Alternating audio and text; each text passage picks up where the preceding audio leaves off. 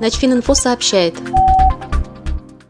Заместитель министра обороны Российской Федерации Юрий Борисов сообщил, что в России подходит к завершению разработка гиперзвукового оружия, действующего в плазме. Он отметил, что в настоящее время на смену приходят принципиально другие системы вооружения, основанные на физических принципах, ранее неиспользуемых в этой области, а армия стоит на рубеже очередной научно-технической революции.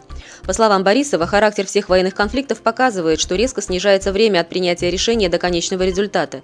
Если раньше на это были часы, а иногда и дни, то сегодня это десятки единиц минут, а в будущем будут секунды. Глава Российской Академии Наук Владимир Фортов заявил, что РАН совместно с Минобороны создали около десятка виртуальных лабораторий, в том числе по электронике, гиперзвуку, математическому моделированию и базам данных. Осенью прошлого года гендиректор корпорации «Тактическое ракетное вооружение» Борис Обносов заявил, что гиперзвуковое оружие может появиться на вооружении российской армии уже через пять лет. Начфининфо – информационный портал для военнослужащих.